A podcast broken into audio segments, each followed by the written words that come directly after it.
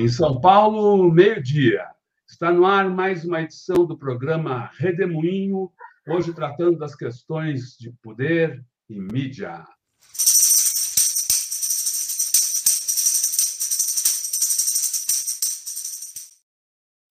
Ângela Carrato, seja muito bem-vinda a esse Redemoinho.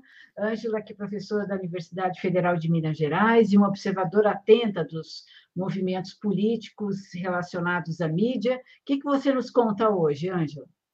Bom, é, boa tarde, Leonora, boa tarde, Rodolfo, e boa tarde a todos vocês que estão conosco. Olha, hoje eu quero comentar sobre a importância dos próximos dias. Né?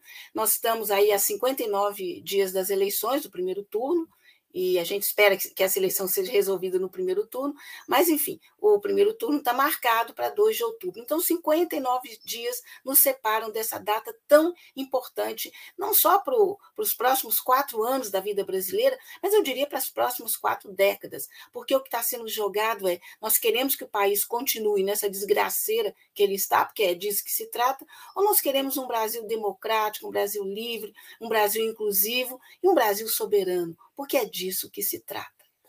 Então, é, é, esses próximos dias são muito importantes. Eu gostaria de destacar dois momentos que eu considero assim fundamentais e são fundamentais nesse, nesse processo até chegarmos ao 2 de outubro. O primeiro desses momentos é amanhã, dia 5 de agosto, quando se encerra o prazo dado pela Justiça Eleitoral para que todos os partidos, coligações, enfim, definam, tenham definido é, os seus candidatos, né, homologados em convenção.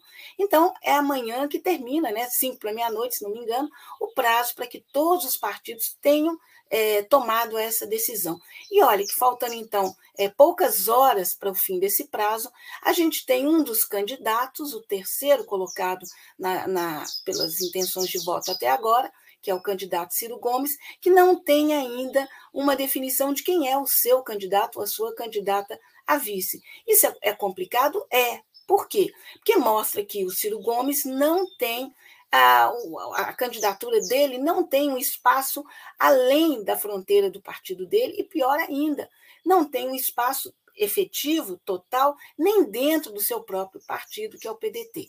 A gente sabe que um monte de pedetistas nos diversos estados brasileiros não vão marchar com a candidatura do Ciro Gomes. Né?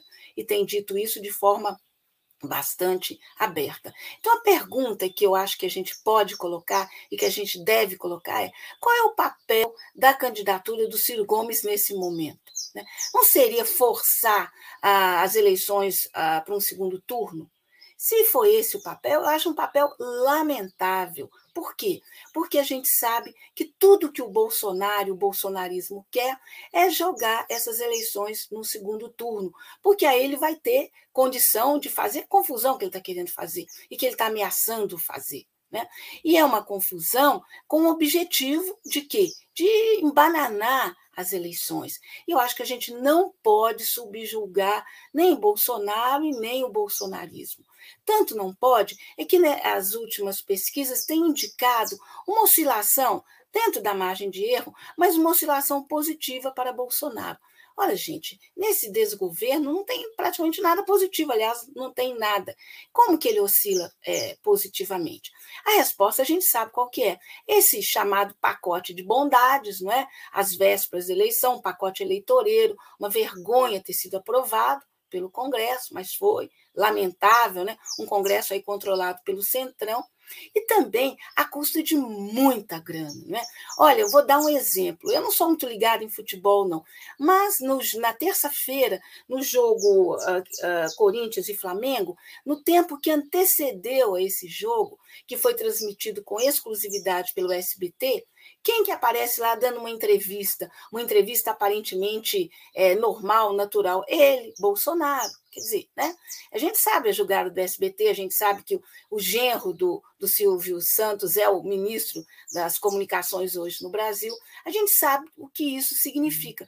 Mas uma pessoa desprevenida está lá, né, esperando para ver o seu time né, jogar e tal, esperando por um jogão, e vai lá Bolsonaro falar aquelas coisas que ele fala, aquela, né, em geral não verdadeiras, né, ou quase nunca verdadeiras, na cabeça da pessoa. E essa entrevista foi transmitida por alguns uh, veículos, entre eles o portal Metrópolis, né, e redes sociais aí.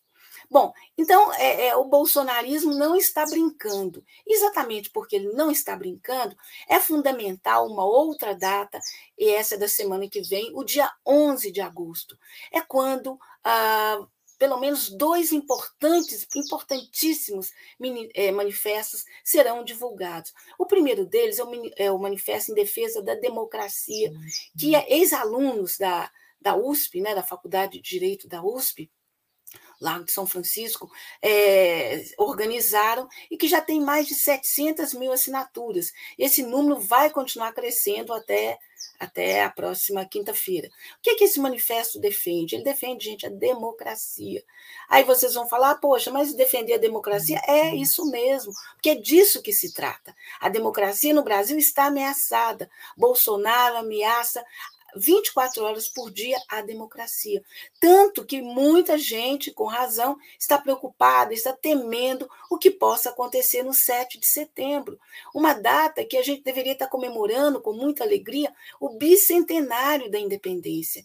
E estamos, né, ou muitos estão preocupados com o que o Bolsonaro e o bolsonarismo pode estar fazendo com essa convocação dele, que, que as pessoas é, vão à rua, enfim, né, uma coisa absolutamente é, provocativa e sem lugar nesse momento. Mas isso é o bolsonarismo. Então, esse manifesto da USP é fundamental para conter, e quem está assinando esse manifesto? Gente, todo mundo banqueiros, empresários, artistas, intelectuais, profissionais liberais, gente comum, todo mundo comprometido com a democracia e sabe que esse país não pode continuar desse jeito.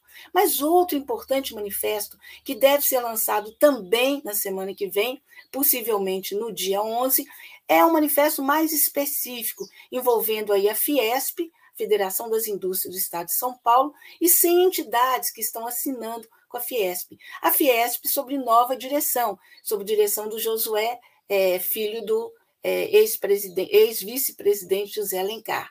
Né? O Josué é um empresário, ah, uma pessoa preocupada com a democracia, ele não está ligado a, a, político A, B ou C, mas ele é uma figura muito preocupada com a democracia e tem que estar mesmo. E esse manifesto é assinado pela Febraban e também pela CUT, quer dizer, né, os dois lados né, do, do capital e do trabalho. E aí a gente vê que é, esses manifestos encurtam o caminho para o golpismo do Bolsonaro, que não devemos descartar. Né, não devemos. Mas eu acho que cada vez mais está sem espaço, e ainda bem que está sem espaço. Então, gente, olha, olho vivo na, no, no que a mídia tem feito aí para tentar favorecer Bolsonaro, mas também olho no que está sendo feito ah, no sentido de conter qualquer tentativa golpista e que a gente chegue aí nessas eleições e que elas sejam definidas da forma mais democrática possível e, se possível, no primeiro turno, porque vai poupar muito problema para todos nós.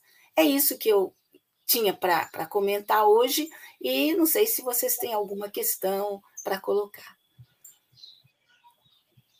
Perfeito aí, Angela. Só, só, lembrando que, como, como você bem destacou, esse manifesto uh, da Fiesp, hoje, uh, hoje, no final da tarde de ontem, anunciaram que até entidades do agronegócio uh, estão subscrevendo esse, essa carta aí em defesa da democracia, o que só reforça o que você colocou aqui nesse programa Redemoinho. Só para lembrar também que esses movimentos acabaram é, fazendo o Bolsonaro desistir de vir a São Paulo no próprio 11 de, de agosto. Ele tinha dois eventos com empresários e ele recuou, quer dizer, mostrando a força dessas mobilizações.